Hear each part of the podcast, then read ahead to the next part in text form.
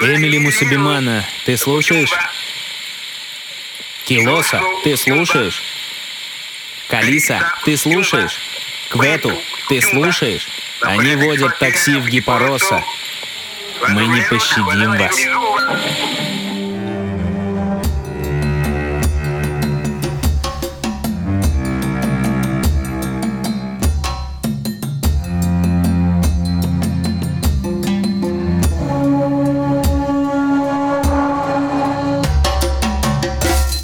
Предыдущей серии.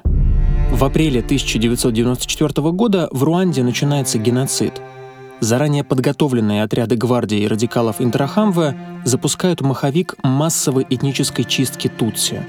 Людей убивают у себя дома, в церквях, в больницах, на стадионах, куда они бегут в поисках убежища.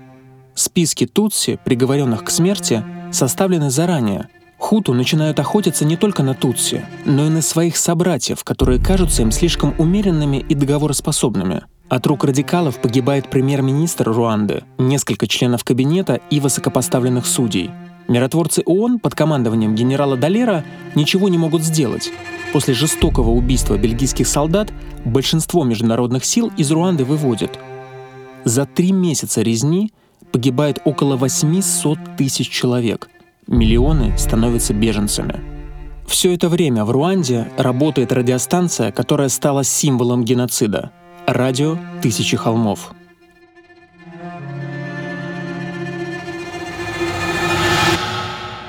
Вы слушаете подкаст «Черный лебедь» от студии «Термин Вокс». Здесь мы рассказываем про события в истории, которые никто не ожидал. Настолько оно казалось невероятным. Геноцид в Руанде. Меня зовут Александр Файб. Я преподаю историю пропаганды в Вышке и делаю свой YouTube-канал. Напомню, что «черный лебедь» — это термин экономиста Насима Талеба для описания события, которое в моменте стало огромным потрясением. Его никто не ожидал, но постфактум это событие можно понять и объяснить, почему оно произошло. Этот выпуск целиком и полностью посвящен пропаганде. Под звуки радио «Тысячи холмов» вооруженные отряды радикалов выходили на работу, как они это называли. То есть занимались массовым истреблением своих сограждан, которым не повезло родиться Тутси. Сегодня мы разберемся, как работала пропаганда ненависти в Руанде до и во время геноцида, каким образом общественное мнение готовили к массовым убийствам, и что стало с главными пропагандистами потом, во время Международного трибунала по Руанде.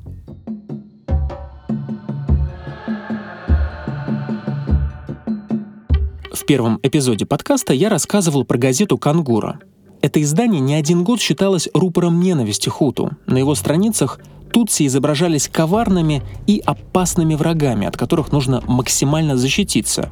А лучше решить тутсийский вопрос навсегда. Правильнее будет сказать, что «Кангура» была даже не газетой, а довольно дорогим журналом, рассчитанным на средние и верхние слои общества. По состоянию на 91 год в Руанде неграмотными оставалось 40% населения. Но сегодня о Кангуре знают единицы. После начала геноцида это издание закрылось. Другое СМИ, которое руандийские власти использовали для пропаганды своих радикальных взглядов, стало известно гораздо больше. Это радиостанция, которой дали очень поэтичное и патриотическое название — «Радио Тысячи холмов». Из первого эпизода мы помним, что страной Тысячи холмов из-за ее красивейших пейзажей называли Руанду. И вот появляется одноименная радиостанция, которая должна говорить на одном языке со всеми. Грамотный человек или нет, богатый или бедный, он должен понимать, о чем говорят журналисты. Но для того, чтобы завоевать популярность у простого населения, сначала нужно дать ему то, что оно хочет, а именно развлечений, музыки. Командующий миротворцами ООН Далер вспоминает, как появилась новая радиостанция. Радиостанция была блестящим инструментом пропаганды. Первое, что они сделали, это сыграли рок-музыку. И хорошую музыку, которая привлекала людей к ее прослушиванию. Голос радио был почти голосом Бога, потому что это было единственное средство связи, которое они имели. Радио «Тысячи холмов» вышло в эфир 8 апреля 1993 года, всего за год до геноцида. Формально это не была государственная радиостанция. Ее спонсировал кофейный магнат Фелисьен Кабуга. Но почему подготовку общества к чудовищному геноциду нельзя было вести через другие СМИ? Сначала нужно остановиться на средстве передачи информации, на радио. Телевидение на эту роль не подходило. Его, по сути, в Руанде не было. В 1988 году у президента Хаберимана брали интервью по этому поводу, и вот что он ответил. Мы не хотим телевизор с фильмами о долгих путешествиях ковбоя или о том, что происходит в Париже и Брюсселе. Мы хотим телевидение, которое будет движущей силой развития. Как управлять кооперативом или как вакцинировать своих детей, как бороться с эрозией. Вот, это то, что мы хотим. Телевидение массовое, а не телевидение городских элит. В августе 1933 года на открытии 10-й немецкой радиовыставки выступал Йозеф Геббельс, рулевой нацистской машины пропаганды. В своей речи он назвал радио «восьмой великой державой», по аналогии со словами Наполеона, называвшим прессу «седьмой великой державой». Радио, по мнению Геббельса, должно было объединить немецкий народ вокруг фюрера и цементировать нацию – для этого Геббельс предложил внедрять так называемый народный радиоприемник. Логично. Чтобы слушателей было больше, средство приема радиосигнала должно стоить дешевле. Руандийские власти пошли по пути Геббельса. Радио оказалось очень удобным. Не нужно даже уметь читать и писать, чтобы понимать, о чем говорят ведущие. Кроме того, в Руанде большинство населения говорят на одном языке, а значит нет необходимости делать эфир мультиязычным, чтобы его поняли все. Радиоприемники в стране часто раздавали бесплатно во время выборов, а тем, кому не досталось, государство частично компенсировало стоимость приемников. Окей, но тогда зачем понадобилось новое радио? Почему нельзя было развернуть пропаганду на тех станциях, что уже были в распоряжении властей? К началу 90-х самой известной радиостанцией страны было государственное радио Руанда. Но оно было слишком громоздким, чтобы превращать его в рупор пропаганды. Ведущие унылые, передачи неинтересные, а в 1991 году доступ в эфир радио Руанда получила даже оппозиция, правда всего на 15 минут в неделю. Радио Руанда двигалось в русле государственной политики и часто критиковала Тутси. Но делала это скучно, без огонька, вспоминая события 50-летней давности, до которых молодой аудитории не было никакого дела. В начале 90-х для целей и задач радикалов надо было говорить на языке улицы. Проще было запустить что-то новое. Слоган для радио «Тысячи холмов» выбрали соответствующий Голос, который должен пробудить и защитить большинство. Новая радиостанция не стала орудием пропаганды. Она изначально такой создавалась.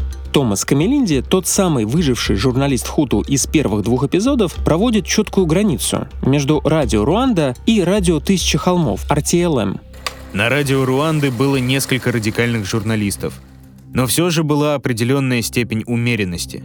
RTLM же носил прямо пропагандистский характер. Он был создан для этой цели. Мы слушали RTLM. Мы слушали, чтобы учиться, чтобы знать, что развивается.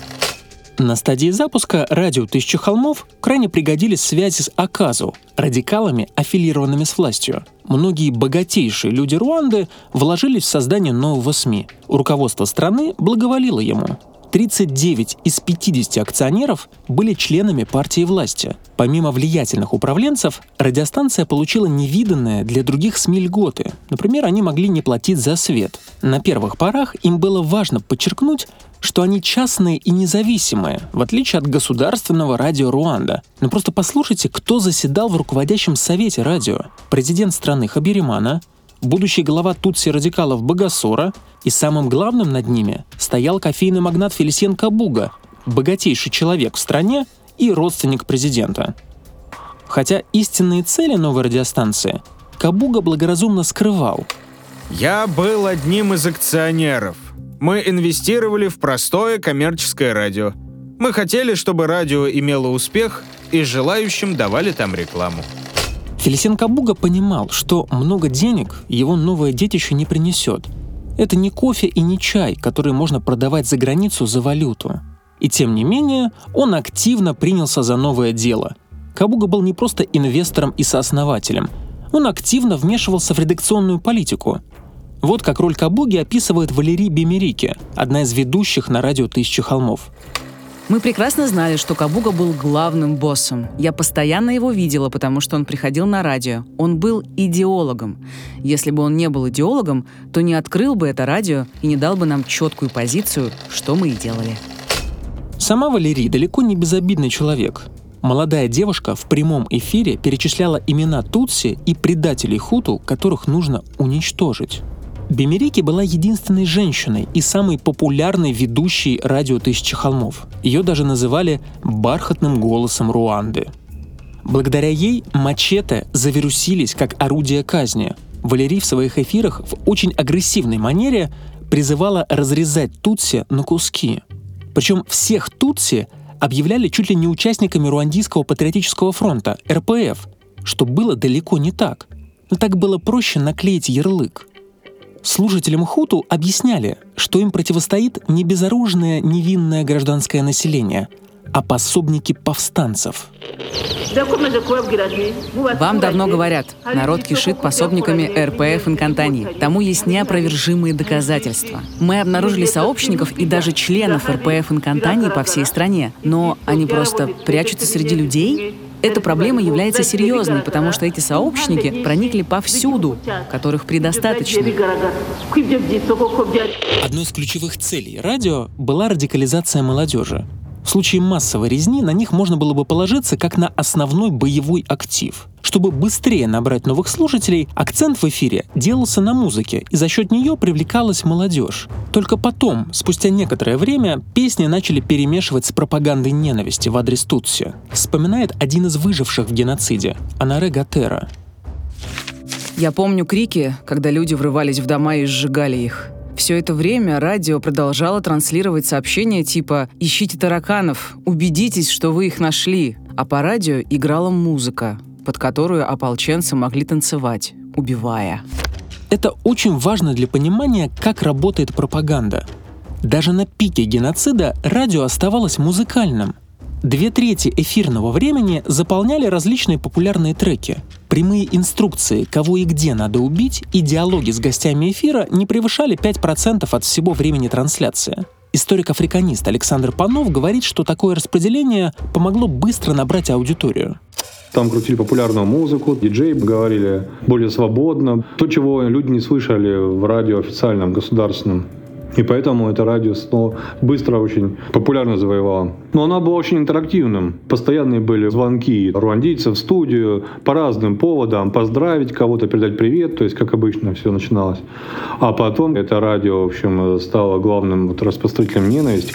Радио «Тысячи холмов» зажигало новые музыкальные звезды. Одним из кумиров молодежи стал Симон Бикинди, его песня «Пробуждение» была кристаллизованной ненавистью по отношению к тем хуту, которые отрицают свою идентичность и защищают тутси. Бикинди стал настоящей суперзвездой Руанды времен геноцида. Это вдохновило его не только на новые песни. Бикинди лично участвовал в убийствах и помогал вербовать и организовывать ополчение Интрахамва. Его хейт-спичи с музыкальным сопровождением были нужны по очень простой причине. Музыкальный мотив легче запомнить. Его легче напевать себе под нос и крутить бесчисленные повторы в радиоэфире.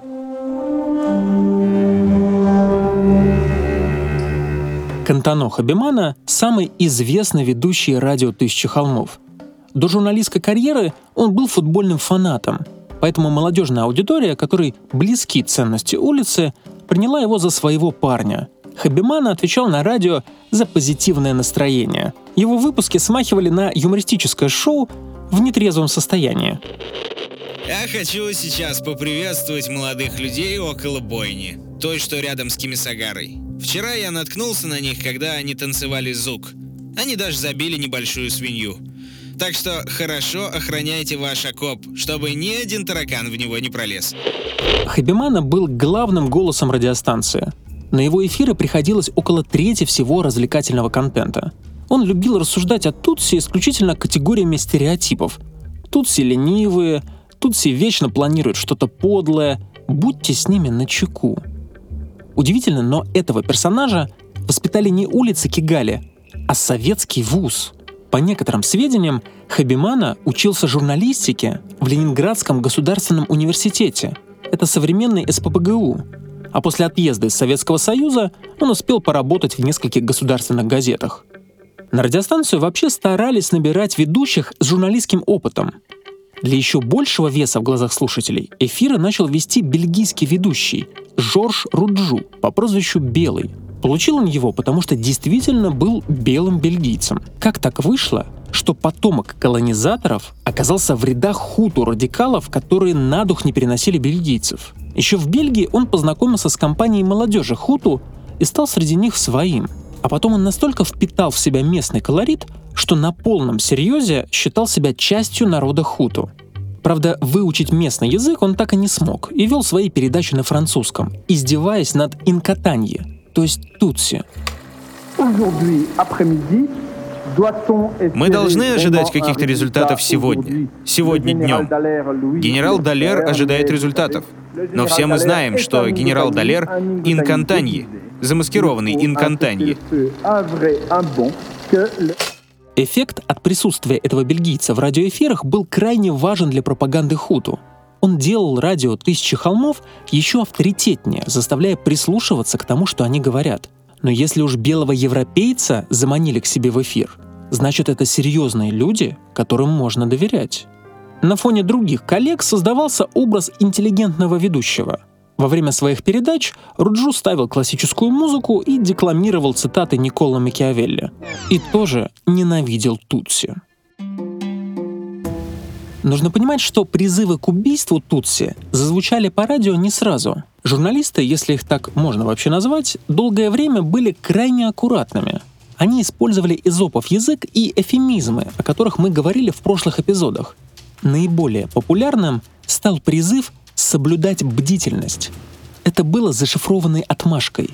Этот призыв передавали в разные районы страны, чтобы вызвать там новые приступы резни. В начале 1994 года министр информации Руанды призвал закрыть радио «Тысячи холмов». Но радикалы во власти встали на его защиту. Они утверждали, что радио говорит только правду и просвещает население. После начала геноцида министра информации убьют вместе с несколькими его коллегами.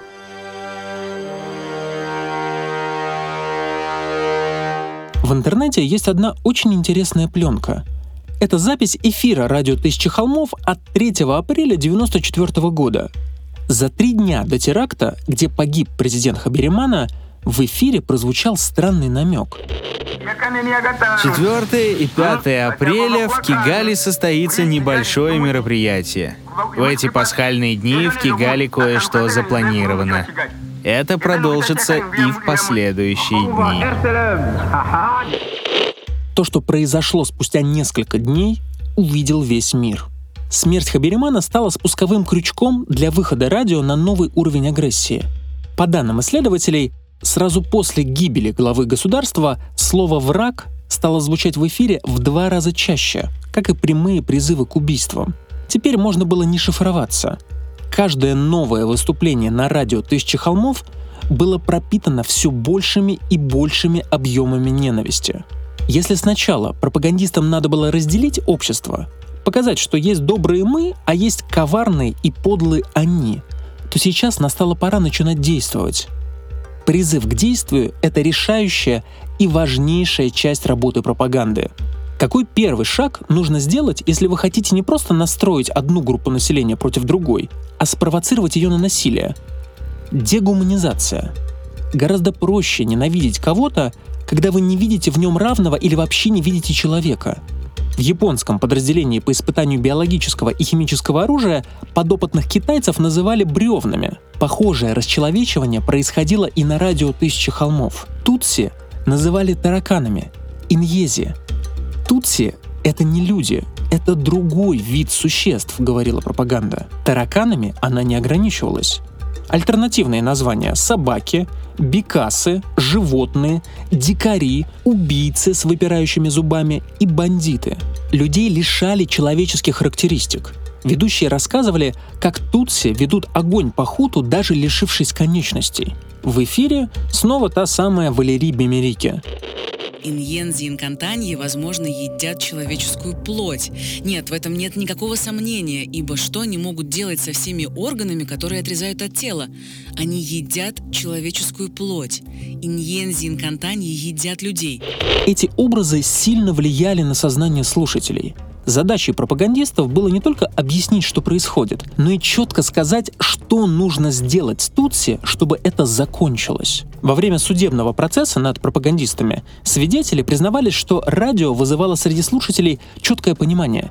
Тутси придут и убьют всех хуту. Именно поэтому нужно от них избавиться. Не потому что мы жестокие, а потому что они — бесчеловечные монстры. По словам африканиста-историка Александра Панова, СМИ постоянно подчеркивали, что тутси жаждут реванша, поэтому их надо остановить. Говорили так, что хуту — это народ республиканский, и демократический, а Тутси — это монархисты-феодалы, которые, в общем, только и спят и видят, как бы снова завоевать страну и подчинить своей власти, установить снова монархический режим. И вот это постоянно педалировал этот вопрос и возбуждалось таким образом ненависть. А Тутси не жди ничего хорошего. Они хитрые и самовлюбленные. Так говорил про них министр окружающей среды и туризма Сибамана. Вы уже давно знаете, что тутси очень хитрые. Это люди, которые постоянно улыбаются и которые постоянно подмигивают. Эта улыбка крадет у нас членов семьи. Тутси улыбается вам, думая о другом. Мы же, хуту, простодушны и думаем, что на свете нет ничего плохого – и что никто не может причинить нам зла. Слушатели жадно впитывали такую пропаганду, потому что у общества в целом был дефицит информации, большого разнообразия СМИ в Руанде не было, а в сути того, что говорили в эфире, мало кто разбирался, сказывался дефицит образования. К тому же за долгие годы европейские колонизаторы заложили в Хуту набор расовых мифов относительно Тутси – со временем эти мифы превратились в комплексы, на которые начала методично нажимать пропаганда. В первую очередь они касались внешности Тутси, их якобы более благородного внешнего вида, рассказывает доктор исторических наук Марина Бутовская. Эта внешность ассоциировалась у них в умах, в обыденных, с высоким социальным статусом и достатком. То есть почему я ненавижу там кого-то? Потому что человек с такой внешностью он живет лучше, он успешнее. Да почему? А я чем хуже? Такая внешность, которая, безусловно, более привлекательная и более эффектная, она еще ассоциируется с успешностью в жизни. Заметьте, что все характеристики коллективные. Упор в эфире делался на то, что нет отдельных тутси со своими хорошими и плохими качествами. Есть один большой коллективный страшный враг — тараканы — полное отрицание жалости к врагу и игра с нулевой суммой. Все, что плохо для врага, хорошо для нас.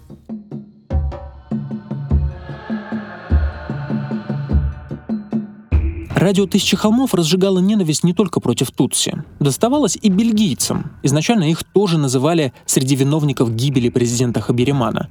Нет ничего удивительного в том, что бельгийские миротворцы ООН были жестоко убиты в начале резни. Доставалось и генералу Далеру. С ним физически ничего сделать не могли. Фигура слишком масштабная, и международное вмешательство стало бы неминуемым, если бы с ним что-то произошло. Но в эфире его постоянно поливали грязью, Например, это делала Валерий Бемерики.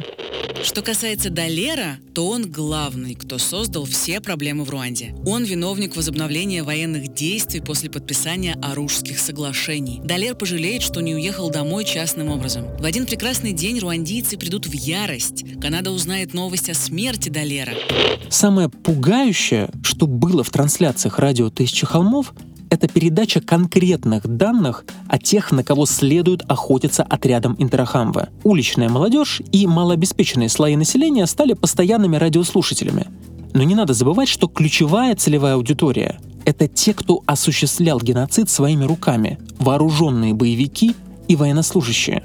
Понятные инструкции от радиоведущих с перечислением объектов нападения в этом деле очень помогали. Александр Панов рассказывает, что это была своего рода расследовательская журналистика. В прямом эфире люди там узнавали, где там оборотни на самом деле среди них, кто вот, несмотря на всю государственную политику, продолжает симпатизировать и иметь какие-то дела с Тутси, а какие Тутси оказывают поддержку повстанцам. И нередко, конечно, люди узнавали там очень много интересного о своих коллегах, своих соседях, о своих родственниках. Об этом все говорили, все обсуждали. В эфире звучали неразмытые призывы из разряда «поймайте всех и убейте на месте». Все гораздо страшнее. Ведущие зачитывали имена и точные адреса жертв. Вот имена сообщников РПФ Инкантаньи. Сибуки Ганда, родом из Бутета, живет в Кидахо. Лоуренс, жена Кагиньери, а также член Совета Бутета. Он сотрудничает с РПФ Инкантаньи Хагума, тоже член РПФ Инкантаньи. У него бар в Кидахо. Есть также некоторые из сектора гитары. Один из тех, кого упомянули в эфире, был наш герой Томас Камелинди. Ему напрямую угрожала радиоведущая Бимерики. Камелинди, ты можешь говорить то, что хочешь. Ты можешь продать страну, как ты этого хочешь, но знаешь, что отель Милькалин не бункер. Бемерики говорит про элитный отель «Тысяча холмов», которым управлял Поль Русисабагина, о котором мы рассказывали в прошлом эпизоде. Когда ООНовцы попытались эвакуировать из отеля часть беженцев, то их чуть не убили. Интрахамве, послушав радиоэфир и услышав фамилию Камелинди, были уверены, что Томас находится среди беженцев и призывали его сдать, иначе придется убить всех остальных. Но на этот раз обошлось. Надо заметить, что если бы в эфире зачитывали имена и адреса всех жертв геноцида, то надо было бы запустить сотню таких радиостанций. Вся нужная информация уже была в распоряжении убийц в заранее заготовленных списках, но радиопередачи еще больше запугивали потенциальных жертв и приободряли радикалов.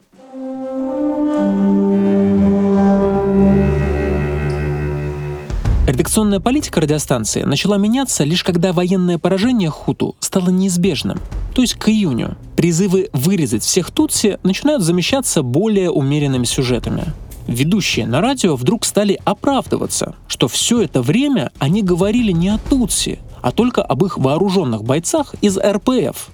Они не призывали убивать целый этнос, только солдат врага бойцов РПФ начинают изображать как хитрых убийц, которые сами виноваты в том, что их народ массово вырезали ради эффектной картинки и чувства вины со стороны хуту. Но главное, что происходило на последнем этапе войны геноцида, это массовый побег хуту. Страх, что тутси после победы придут и отомстят за геноцид, работал безотказно. В эфире радио «Тысяча холмов» ближе к концу геноцида творилась настоящая истерика. Паническое бегство хуту превратилось в настоящее переселение народа.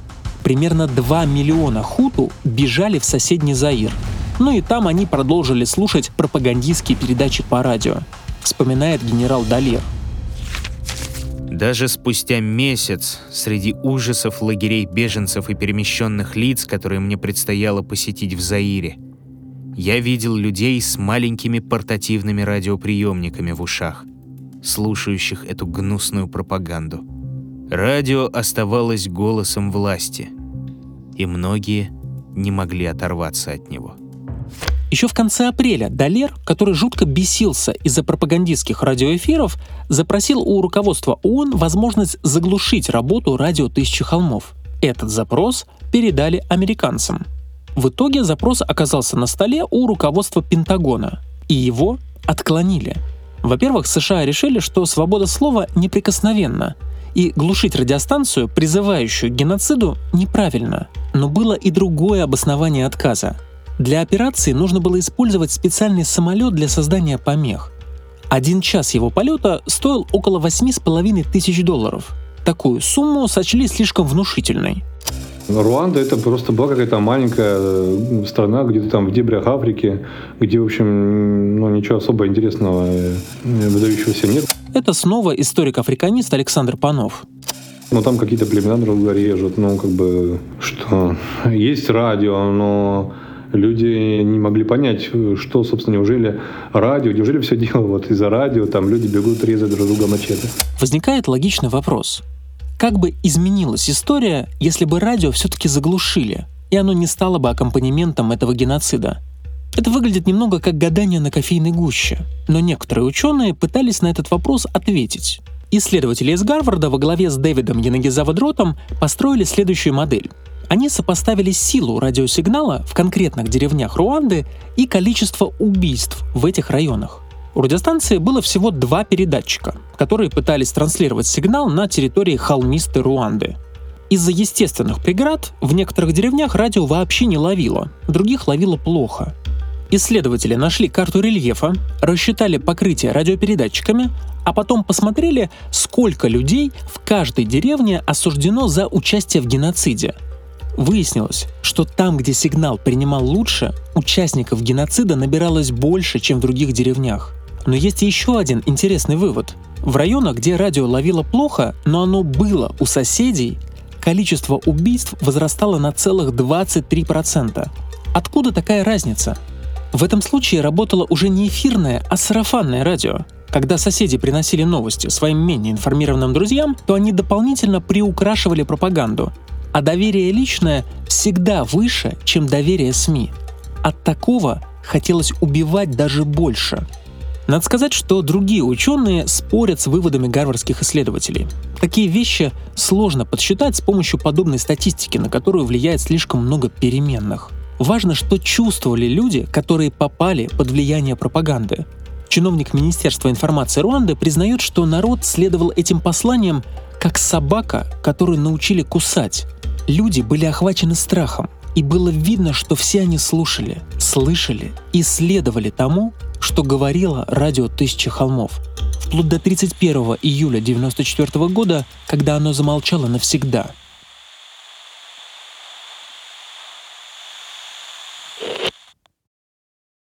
А что же стало с радиопропагандистами, которые призывали убивать других людей? Когда заработал Международный трибунал по Руанде, это был первый резонансный случай со времен Второй мировой, когда на скамье подсудимых оказались не только убийцы, но и их подстрекатели – по крайней мере, так принято говорить. Смотрите, этих пропагандистов с радио «Тысячи холмов» судили так же, как Юлиуса Штрейхера, главного редактора нацистской газеты «Дер Штурмер» в 46-м. Реальность несколько сложнее. Кантано Хабимана, бывший ленинградский студент, так и не был привлечен к ответственности.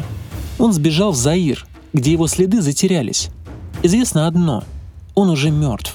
Хабимана умер от СПИДа примерно в начале нулевых. Ведущий из Бельгии Жорж Руджу сбежал в Кению, где продолжил свои эксперименты с идентичностью.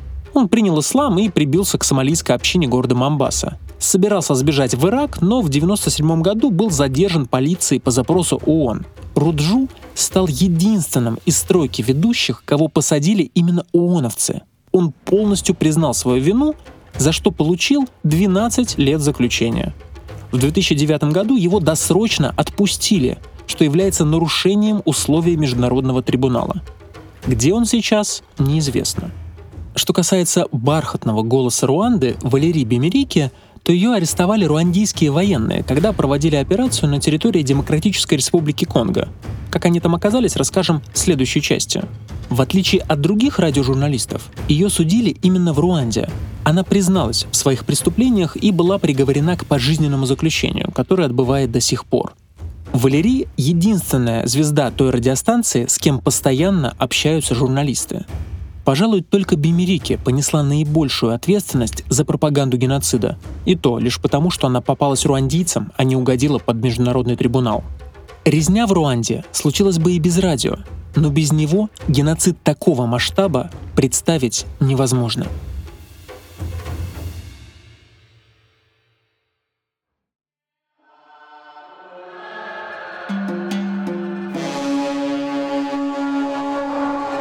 Это был третий эпизод подкаста «Черный лебедь» про геноцид в Руанде. Четвертый и последний эпизод первого сезона будет посвящен тому, как общество пересобирало себя заново после такой масштабной трагедии. Какое наказание ждало убийц и тех, кто ими руководил? И можно ли после такого жить вместе с теми, кто еще недавно хотел отсечь твою голову мачете? Оставляйте оценки и комментарии на всех доступных аудиоплощадках и подписывайтесь на соцсети подкаста и студии Терминвокс. Над этим выпуском подкаста работали ведущий Александр Файб, редактор и фактчекер Максим Гриценко, продюсер Глеб Фадеев, звукорежиссер Тимофей Сулимов, композитор Полина Бирюкова, дизайнеры Лиза Семенова и Даша Сафонова. Благодарим за помощь в создании подкаста Машу Погребняк и Митю Лебедева.